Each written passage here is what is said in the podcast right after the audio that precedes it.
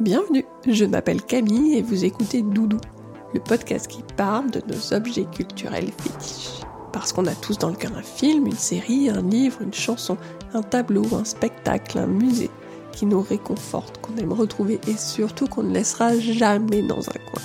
C'est pas vrai Allez sans plus attendre, suivez-moi, je vous embarque pour une nouvelle histoire de doudou culturel. Aujourd'hui, je suis ravie d'accueillir Lydie, Ensemble, nous avons parlé de comédie française, d'une célèbre compagnie et d'un Polaroid Jacquard, d'Égypte ancienne et de Cléopâtre, des heures passées au CDI, des rois maudits, de la littérature dénonçant la ségrégation aux US, des périodes historiques qu'on a effacées des livres scolaires et de l'importance de se souvenir. Ah oui, et puis un peu de Matt Mikkelsen aussi. Sur ce, je vous laisse découvrir l'histoire de Lydie.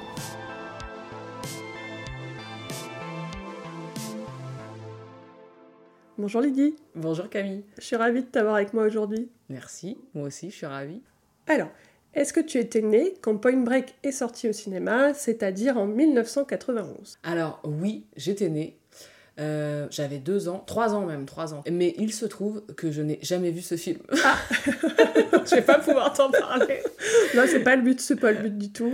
Alors je sais que c'est un classique quand même, honnêtement. C'est avec euh, Patrick Swayze, ouais. c'est ça? Ouais, mais avec Kenny Reeves. Ah ouais, d'accord. Bah non, bah tu vois. Euh, mais j'étais née. Ouais. J'avais trois ans. Tu pourrais le voir, tu me diras ce que tu en penses. Bah carrément. C'est pas un chef-d'œuvre, hein, mais.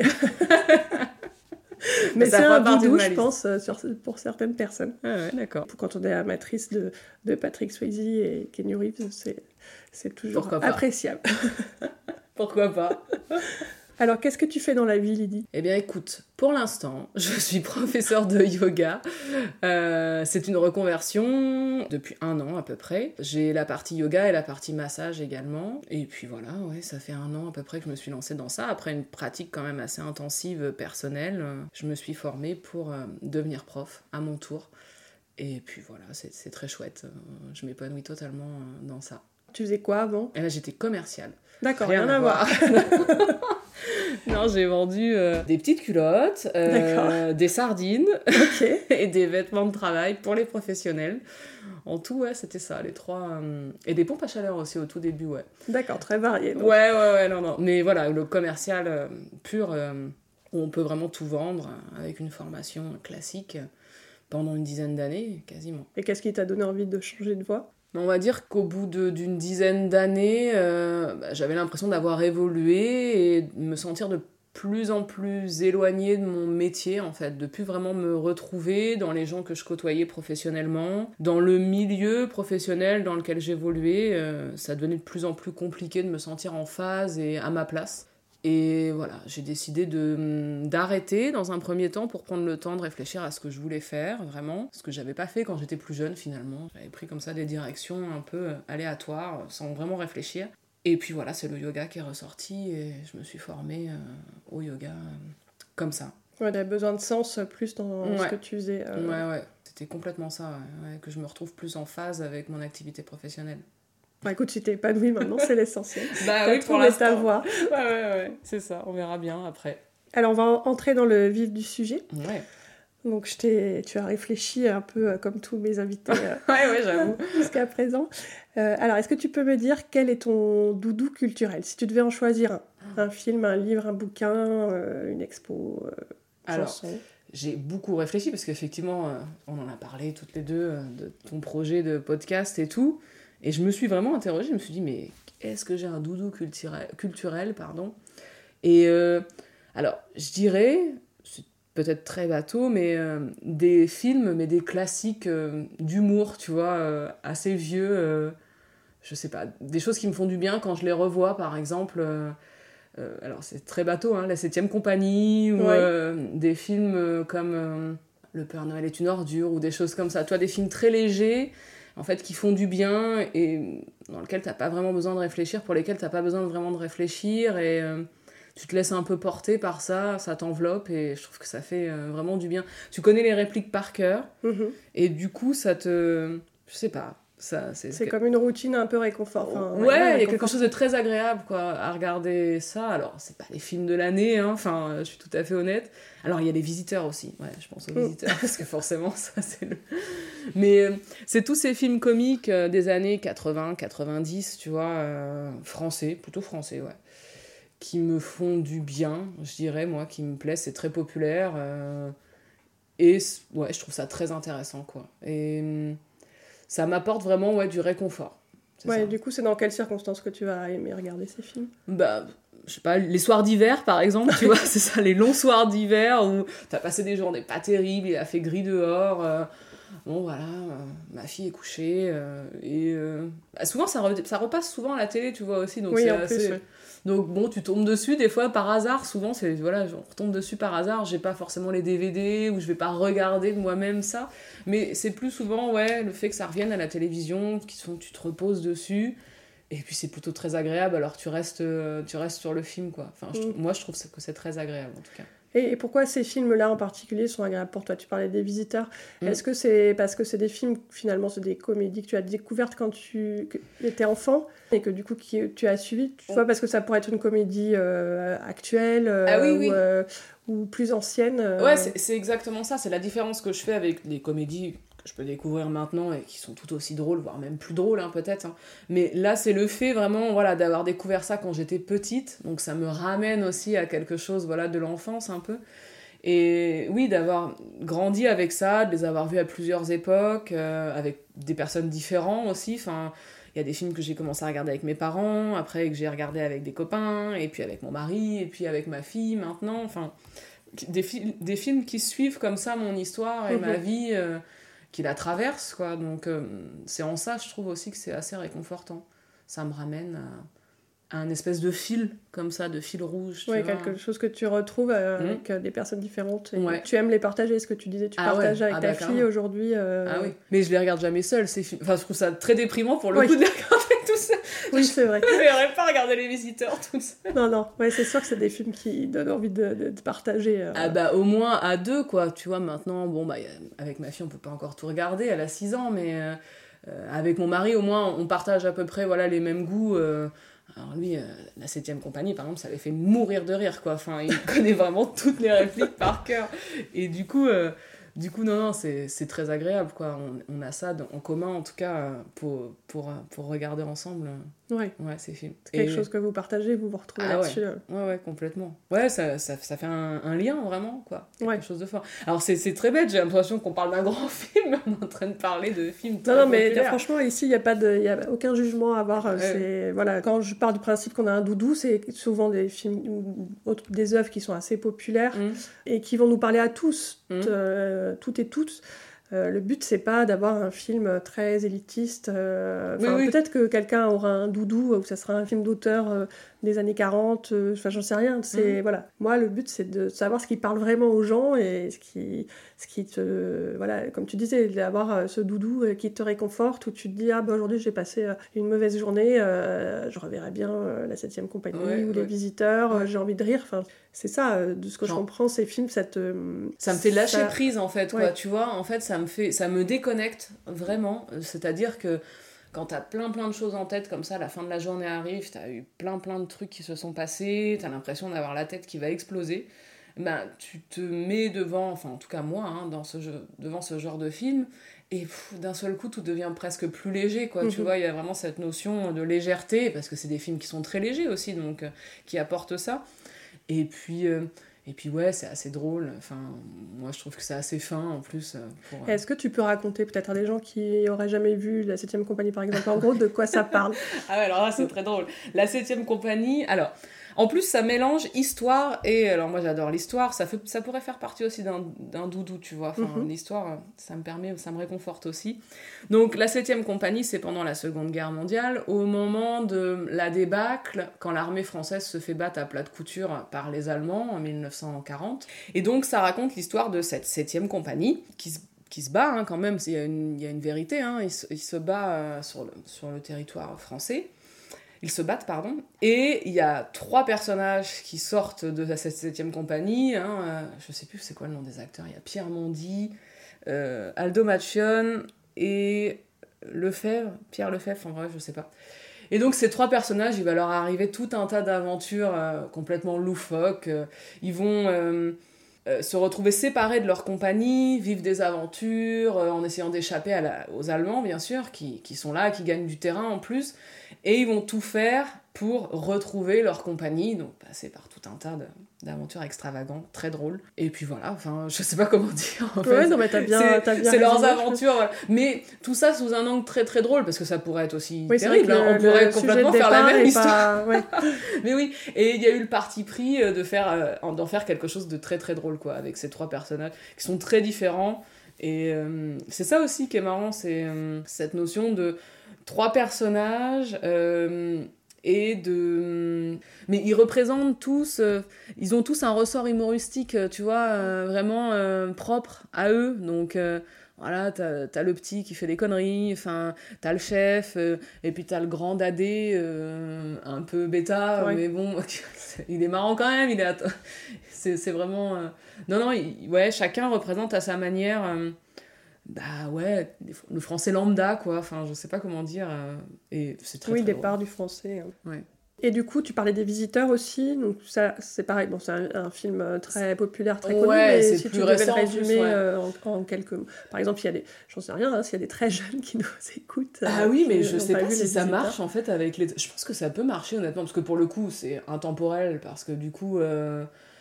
Enfin, c'est pareil, d'ailleurs, c'est encore de l'histoire, hein, parce qu'on hmm. parle de. Mais on va en parler de ton bah amour de l'histoire après.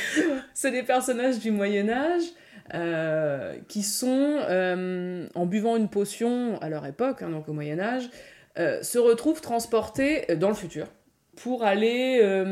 En fait, normalement, à la base, ils devaient remonter le temps hein, pour essayer d'inverser une situation. Et en fait, bah, il se retrouve envoyé dans le futur. Donc avec tout le décalage que ça peut créer, forcément, hein, c'est un classique euh, mhm. du cinéma.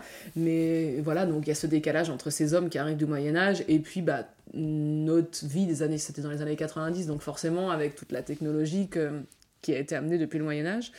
Donc bah, c'est très drôle, ça donne lieu à des situations euh, vraiment euh, complètement loufoques, encore une fois. Et, euh, et puis, ouais, il y, a toute, y a toute une galerie de personnages, pour le coup, qui est exquise quoi, dans, ce, mm. dans ce film. je conseille vraiment de le voir. Je trouve que c'est toujours un très très bon film. Et, je l'ai pas vu depuis très longtemps. Mais je ah, ah, moi, je le connais par cœur. Je connais toutes les répliques. je pourrais rejouer ce film, en fait. S'il y a un, remake, euh, dit se porte volontaire. Je sais pas. Un Polaroid, Jacquard Par exemple. Est-ce que vous avez un Pola? Un Pola? Non, je n'ai pas de Pola, non Un Polaroid, Jacquard. Voilà, bon, enfin bref, il y en a plein, plein, plein. Ouais, c'est après c'est ça c'est des films générationnels aussi je pense. Je sais pas si ça enfin bah, pour le coup la septième compagnie euh, c'était pas ta génération. ouais, ouais, ouais, mais euh, enfin c'était pas ta génération mais ça ça ne t'a pas empêché quand même de Non, de non ouais, mais je sais pas par exemple si tu vois si nos enfants regarderont la septième mm. compagnie, je pense qu'on arrive à, à la fin là, je veux dire des générations qui ont pu peut-être accrocher à ce genre de film. Il y en a plein d'autres films comme ça hein, où je me dis bah ouais ça marchera peut-être pas avec nos mhm. enfants quoi. Après je sais pas, j'en sais rien en fait. Est-ce qu'ils seront sensibles euh, peut-être euh, je sais pas. Ça j'ai pas sera la des films d'époque quoi maintenant. Euh, il faut peut-être pas hésiter à leur montrer et voir s'ils accrochent ou pas. Après mm. il y a des choses c'est sûr, des certaines formes d'humour qui sont qui sont datées. Après je sais que pour avoir projeté à des petits euh, des films de Chaplin ou de surtout de Buster Keaton d'ailleurs. Ça marche très bien mais c'est plus du comique de situation pour le mais coup. oui. Et des gags et, euh, et, ça fonctionne bien chez eux alors qu'a priori on pourrait se dire euh, c'est complètement dépassé. Enfin ils sont plus du tout dans ce genre de d'imagerie et en fait ça fonctionne quand même assez bien encore. mais c'est ça peut-être que ouais ouais peut-être que ça fonctionnera encore. Je suis assez d'accord avec toi on verra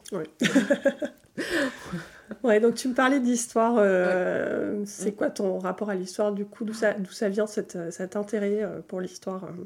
Je saurais pas dire vraiment à quand ça remonte. Je pense que c'est venu assez jeune parce que je m'en souviens pas vraiment en fait quand ça a démarré. J'ai toujours eu un intérêt à l'école. Cette matière m'a beaucoup plu, donc c'est à partir du collège, je crois, qu'on commence à vraiment à étudier mhm. l'histoire. Ça m'a toujours beaucoup beaucoup intéressé. Je me, je, je sais pas le fait que ça raconte d'autres histoires en fait finalement que celles celles qu'on vit. celles qu'on vit ouais c'est ça j'allais dire la réalité dans laquelle je vivais euh, et je vis maintenant.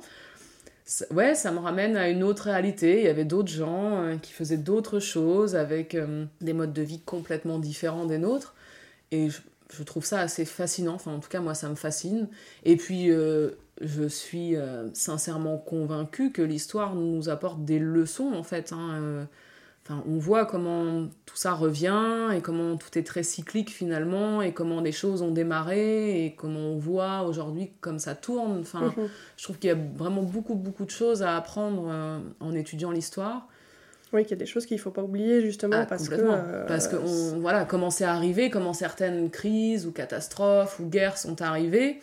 Enfin, vraiment, avec l'histoire, on peut voir hein, les périodes qui ont euh, précédé euh, tout ça. Et ouais, et on se dit que ça fonctionne toujours de la même manière, c'est toujours la même chose. Et donc, du coup, d'être vigilant, euh, ça me paraît vraiment très pertinent, quoi. D'étudier l'histoire pour, pour apprendre, en apprendre plus sur, euh, sur nous et Oui, est-ce qu'il peut se présenter euh, Exactement, ouais. Ouais, ouais, ouais, c'est ça. Après, ce qui me fascine aussi, c'est, euh, bah, tu vois, les, les décors, les costumes, parce Mhm. que forcément, voilà, c'est ce qu'on disait, c'était d'autres vies. Et ouais, toutes ces, toutes ces robes, ces, ces costumes, c'est même les hommes, hein, enfin, avec des très beaux costumes. T'avais un- une période en particulier qui te plaisait là-dessus? Non, il n'y a pas vraiment. Alors, si, j'ai été fan de l'Égypte, tu vois. J'ai Ouais. un, un gros, gros penchant pour euh, l'égyptologie. J'ai même voulu devenir égyptologue.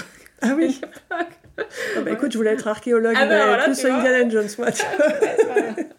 ah c'est vrai ça. Ouais, c'est marrant. Et euh, non, bah moi c'était l'Égypte vraiment qui me fascinait. euh, tous ces tombeaux, puis il y avait toutes ces légendes, tu sais, euh, les légendes noires, des, des tombeaux, des, des pharaons, tout ça. Enfin, puis ces reines qui avaient du pouvoir aussi, je trouvais ça très intéressant. Euh, des reines qu'on avait voulu effacer et tout. Enfin, toi, il y avait quelque chose euh, qui résonnait vraiment très fort, euh, je trouve, par rapport à notre époque.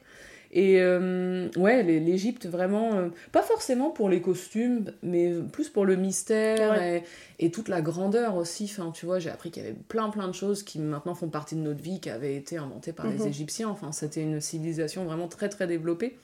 Et euh, je trouve ça euh, vraiment très fascinant, quoi. Comment tu, à l'époque, tu te nourrissais de toute cette euh, curiosité? C'était dans les livres, tu regardais des films, euh, ou des documentaires, ou, ou c'était simplement ce que tu apprenais à l'école euh, Alors, l'école, l'histoire, j'ai toujours adoré. C'était peut-être la matière où j'avais les meilleures notes. Donc, ouais, je me suis nourrie comme ça. Après, je me suis beaucoup nourrie avec le CDI. Oui.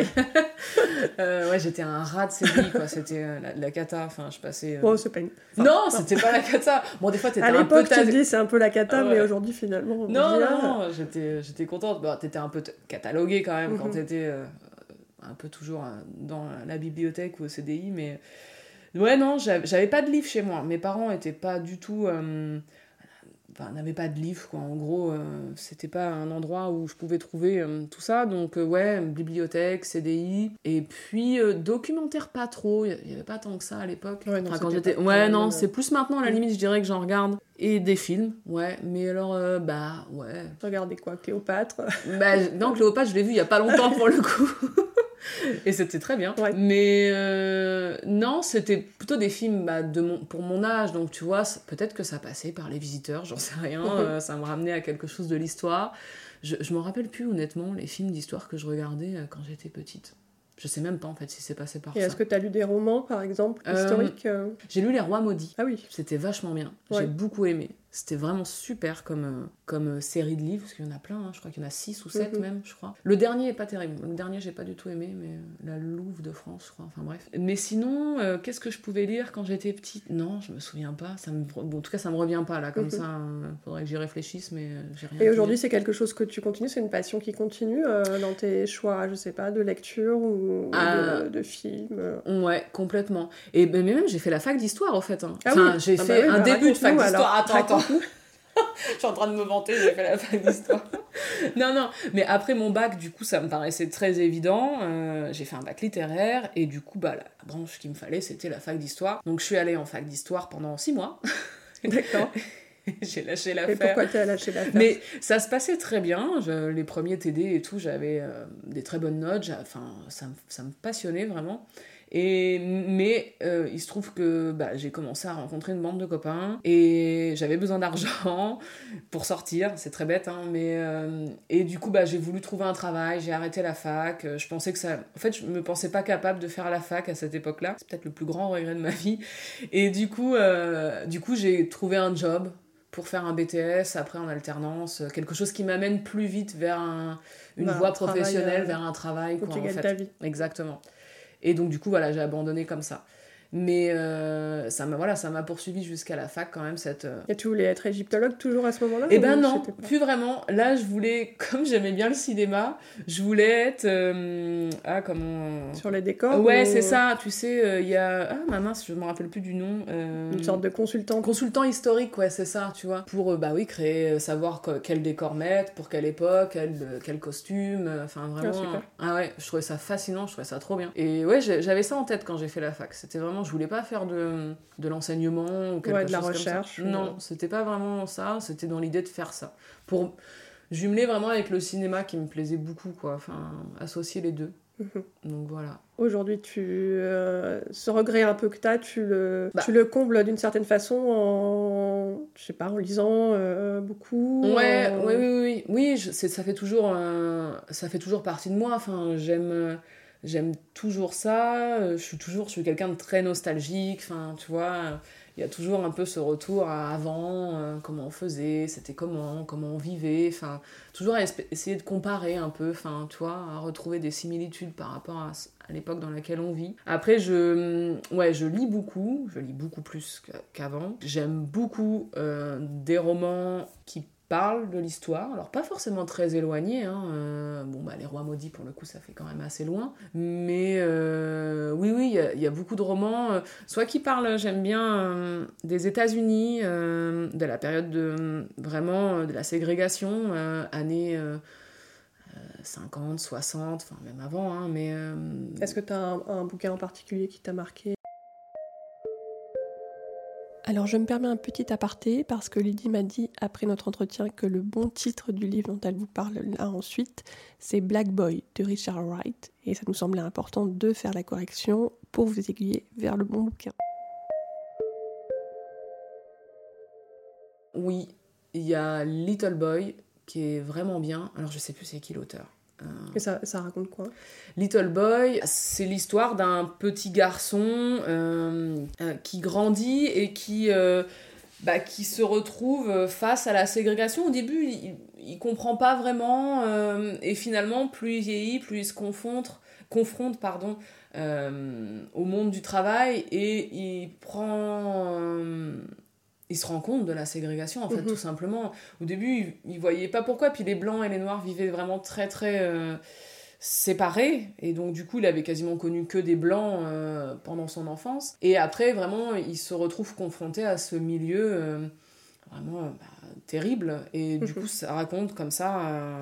La prise de conscience. Ouais, exactement. Ouais, ouais, ouais, c'est ça, c'est une sorte de prise de, de conscience de ça.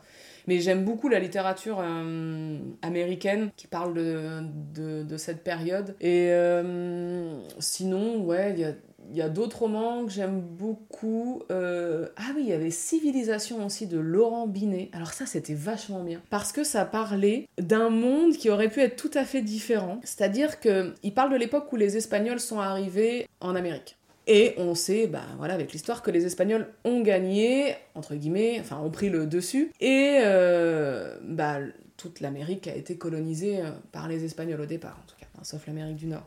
Et euh, il raconte l'inverse, que finalement, le peuple Si c'est les- voilà, le peuple américain, entre guillemets, quand je dis américain, je parle euh, d'Amérique centrale, Amérique Mhm. du Sud, hein, avait commencé à faire du commerce avec euh, l'Espagne, avec l'Europe, et finalement qu'ils avaient monté une armée pour aller déposer un empereur en. Espagne. Et alors là, bah, la, face du monde est totalement Mhm. changée, et il parle vraiment de cette prise de pouvoir, en fait, de, bah, des, des Sud-Américains hein, qui, qui arrivent à conquérir comme ça euh, l'Europe. Et alors, mais il bouleverse totalement l'histoire, et je trouve ça euh, vraiment fascinant, quoi. C'est ce Et est-ce qu'ils reproduisent finalement ce qu'ont fait euh, Oui, les bah, c'est des euh, guerres, euh, euh, c'est ouais. que ça, quoi. C'est des jeux de pouvoir, Oui, des jeux d'intrigue. dans un sens euh, comme dans l'autre. euh. Ils arrivent avec l'or en plus, donc euh, voilà, bah, ça, ça fascine tout le monde à cette époque-là, même encore maintenant, hein, mais à l'époque en tout cas, c'était vraiment euh, quelque chose qui pouvait faire gouverner le monde. Et, ouais. et du coup, bah oui, ils avaient toutes ces puissances, ils font des jeux d'alliance avec du coup des princesses européennes qui se marient avec euh, voilà, de- les peuples euh, américains. Donc ouais, c'est- il y a quand même un c'est vraiment super, quoi. Enfin, l'idée de, se- de renverser comme ça l'histoire, euh, Mhm. je trouve ça très très bien. Vraiment Ouais. bien. Mais il y en aurait plein d'autres, hein, ça je pourrais t'en parler pendant des des bouquins sur l'histoire. Ah, écoute, ça donne envie. J'ai pas Ouais. lu tout ça, donc je, je note et puis je le noterai euh, dans les notes du podcast. euh, bah s'il voilà, y a des personnes qui je te redirai euh, les, les trucs. Ouais, ouais, ouais, je pense que je vais, je vais retrouver. Oui, euh, va. Super. Et euh, est-ce que tu disais donc tout à l'heure que tu euh, avais une, une petite fille euh, Est-ce Mhm. que c'est une passion que tu partages avec elle aussi Toute cette euh, notion d'histoire, elle est petite encore peut-être Elle est petite, mais j'essaie de la sensibiliser. Bah, maintenant, il y a tout un tas. Enfin, le monde de la librairie est quand même très riche et pour les enfants, hein, ça a été très développé. Du coup, tu peux trouver maintenant plein, plein de petits livres avec des personnages historiques très importants euh, qui ont marqué l'histoire, ou bien euh, des livres sur la mythologie, par exemple, grecque. Alors, vraiment fait pour les enfants, hein, avec euh, les mythes un peu romancés ou des choses comme ça, avec des, jolies illustrations. Donc, ça, c'est assez chouette. Ça, j'essaie de l'initier en passant par. Par là. Après, c'est compliqué. Ils ont du mal à se projeter, à se dire ça c'était avant, Oui, on vivait comme ça avant. Enfin, c'est vraiment. Ouais, je pense que c'est encore un peu compliqué. Mais j'essaie petit à petit d'amener euh, des choses, euh, Mhm. en disant voilà, que ça se passait il y a très très longtemps. Oui, c'est vrai que la notion du temps, elle vient assez tard en fait Ouais. chez les enfants. Souvent, ils ont du mal à. Ouais, de se dire Déjà, ah oui, ont- mais c'était il y a très longtemps et Papy Mamie ils étaient encore là? Ils étaient déjà là? Ou c'était. Oui, euh, quand il y avait les dinosaures, papier, c'était là. Non, mais c'est carrément ça. Ah non, ils étaient pas nés là, Ouais. en fait, au Moyen-Âge. mais il faut, faut- en fait, il faut qu'ils trouvent un repère, j'ai l'impression, tu vois. Vraiment, faut que s'il n'y a pas de repère existant dans l'histoire qu'on leur propose, bah, ça devient tout de suite beaucoup plus abstrait, quoi. Mhm. Enfin, j'ai l'impression. hein. Après, voilà, c'est. Oui, oui, oui, ils n'ont pas l'impression que c'est aussi lointain que Ouais, ça l'est. c'est euh, C'est vrai que les Égyptiens étaient, euh, en Et tout puis- cas avant leur naissance, mais pas euh, aussi Oui, loin que ça. et puis de leur dire, bah, de, de les sensibiliser au fait que voilà, c'est des civilisations qui n'avaient pas euh, la technologie qu'on avait, et de, voilà, de leur faire comprendre qu'ils ont construit des choses fabuleuses avec euh, peu, de, peu de choses finalement. hein, euh, ça, c'est pareil, c'est encore très abstrait. Déjà, rien que de leur dire qu'il n'y avait pas de téléphone portable dans Oui, bah, certains ça, films. pas, ça, toute façon, on le Le- voit quand euh, les enfants miment le téléphone. Bon, là, on peut pas le faire, mais c'est vrai que nous, on faisait d'une certaine Ouais, façon et eux ça. vont mettre la main La contre l'oreille, alors que nous, on faisait pas du tout. euh, Ah, c'est ça. clair. Non, mais c'est vrai. Ouais, Et ouais. puis leur histoire qu'on leur enseignera, je pense, euh, à l'école sera pas la même que nous. Enfin, il y aura une partie, mais il y a des choses, euh, je pense par exemple au 11 septembre ou des choses comme ça, Ah oui. qui nous, on fait Mm. partie de notre présent, qui eux va être euh, Ah, bah, enseigné euh, à l'école. Et puis, il y a des choses sur lesquelles on est revenu aussi, enfin, où on arrive à un peu plus étayer, on arrive un peu plus à parler aussi. Enfin, moi, je sais que par exemple, la guerre d'Algérie, même encore à notre Oui. époque, Non, on en parlait, ils en parlaient. bah, c'était encore des événements, quoi. Mhm. Et puis, on, bon, bah, vite fait, on en parlait, euh, la guerre d'Indochine, c'est pareil, on en parlait oui, il y pas avait un petit paragraphe dans les livres d'histoire. Ouais, c'était voilà. encore un peu gênant, quoi, même. Pourtant, on était déjà, enfin, c'était déjà loin, quoi, Mhm. mais, euh, mais c'était encore gênant. Et je, pense, en tout cas, j'espère que maintenant il y a un peu plus d'ouverture. Il y a eu quand même pas mal de films, euh, des gens qui ont osé, voilà, faire des choses, montrer aussi que c'était pas aussi simple qu'on a voulu le faire croire. Mhm. Et il y avait, il y avait beaucoup de, beaucoup d'enjeux, beaucoup de choses très compliquées. Il n'y avait pas les bons d'un côté, les gentils de l'autre. Ouais, c'est très complexe. hein. Ouais, les méchants de l'autre, pardon, mais oui, c'est très complexe, voilà, c'est ça. Mais juste au moins de le, de le voir, j'espère qu'elle le, qu'elle le verra un peu mieux que, que nous euh, à l'école. Enfin, qu'ils iront un peu plus approfondir certaines Mhm. choses, ouais. Ouais, c'est vrai que nous, c'était vraiment survolé. euh, Ouais, ouais, ouais, ouais. C'est Ouais, ouais, après, euh, en études supérieures, en effet, on peut rentrer Oui, plus dans le détail, mais en tout cas, au niveau collège-lycée, Mhm. euh, ça reste abordé très, très... Enfin, ça, à notre époque, ça reste bah abordé très rapidement. Ouais, non, c'était encore, euh, c'était encore un peu gênant, ouais. Je pense qu'il y avait une Mm. petite gêne, ouais. Je sais pas. Bah, après, on voit que c'est très récent, il y a des choses qui commencent à être connues, Mm, euh, c'est ça. mais bon, c'est quand même euh, Mm. assez lent. Ouais, ouais, non, mais carrément. Ah bah, oui, totalement. Ouais, ouais. Euh, Si tu devais imaginer un doudou parfait pour toi, qui n'existe pas, donc ça peut être tout ce que tu veux, ça peut être par exemple un livre qui parle de telle chose avec tel personnage, je sais pas, ou un film, ou... euh, Alors un film, ouais, sûrement, parce que j'aime vraiment beaucoup le cinéma. Un film. Un film dans lequel je joue, par exemple. Si tu veux, si tu veux. Non, mais j'en sais rien, mais... Euh, ouais. Non mais j'ai Un quelqu'un qui film d'histoire, euh, tu vois, un film historique, Ouais. genre Cléopâtre, tu, Tu vois. voudrais être Cléopâtre. Ah, je voudrais carrément être Cléopâtre. C'est vrai que c'est pas mal d'être Cléopâtre. Bon, j'aurais un petit peu de mal à rentrer dans ces robes, je crois, mais... Non, mais euh, honnête, sérieusement, euh, oui, j'adorerais jouer dans un... Dans un péplum, quoi, mais un vrai, le Ouais. vrai péplum à l'américaine. Ah ouais, ouais, complètement. Je trouve ça... totalement décalé, et puis avec ses grands décors, ses grands Mm. costumes, ah ouais, ça serait vraiment le gros kiff, quoi. Un gros, Ouais. un gros, euh, je sais pas, un gros... Alors, c'est un peu bizarre de dire que ce serait mon doudou, parce que ça paraît un peu... Non, mais tu, tu peux imaginer ce que tu veux. hein. Ouais, ça serait un, un gros kiff, quoi, en tout Ouais. cas, tu vois. Ouais, je dirais ça, ouais. Avec qui? Dans le rôle de Marc-Antoine ou de César? Ah, ah oui, en plus, j'ai le droit à deux choix. Alors ouais, alors bah pour en avoir déjà parlé avec toi, je pense que je prendrais Mads Mikkelsen. Euh... ah, les, les deux vont mourir de toute façon, alors de Ouais. toute façon peu importe, j'ai envie de te dire. Et le deuxième, ah, là comme ça, ça me vient pas. euh, Non, je sais pas. Ouais, Matt Faudrait que je réfléchisse. et Le sosie de- Non, mais il y en aura sûrement d'autres, hein, mais faudrait que je réfléchisse. Bah écoute, tu me diras. Ouais, c'est ça. Bon ben voilà, écoute Lydie, c'était super intéressant. Je te remercie Merci à toi. vraiment infiniment et puis euh, je te dis à bientôt. Ouais, à bientôt, salut. Salut Et voilà, c'est la fin. Mille merci à vous qui avez écouté jusqu'ici. J'espère que ça vous a plu. Si c'est le cas, n'hésitez pas à vous abonner sur l'appli de votre choix, à mettre 5 étoiles, soyons fous, à commenter et surtout à en parler autour de vous sur les réseaux sociaux ou dans la vraie vie, c'est bien aussi. Ça m'aidera énormément à faire connaître Doudou. Ah oui, et puis si vous avez envie de me raconter votre propre histoire, vous pouvez me contacter sur mon Instagram Doudou Podcast, tout simplement. La musique de ce générique a été imaginée par Dan Madadou et la couverture Graou par Pascal Mabille. Merci beaucoup à eux. D'ailleurs, je vous invite à courir voir ce qu'ils font, c'est absolument waouh. Allez, encore merci et promis, I'll be back très bientôt avec un nouvel épisode.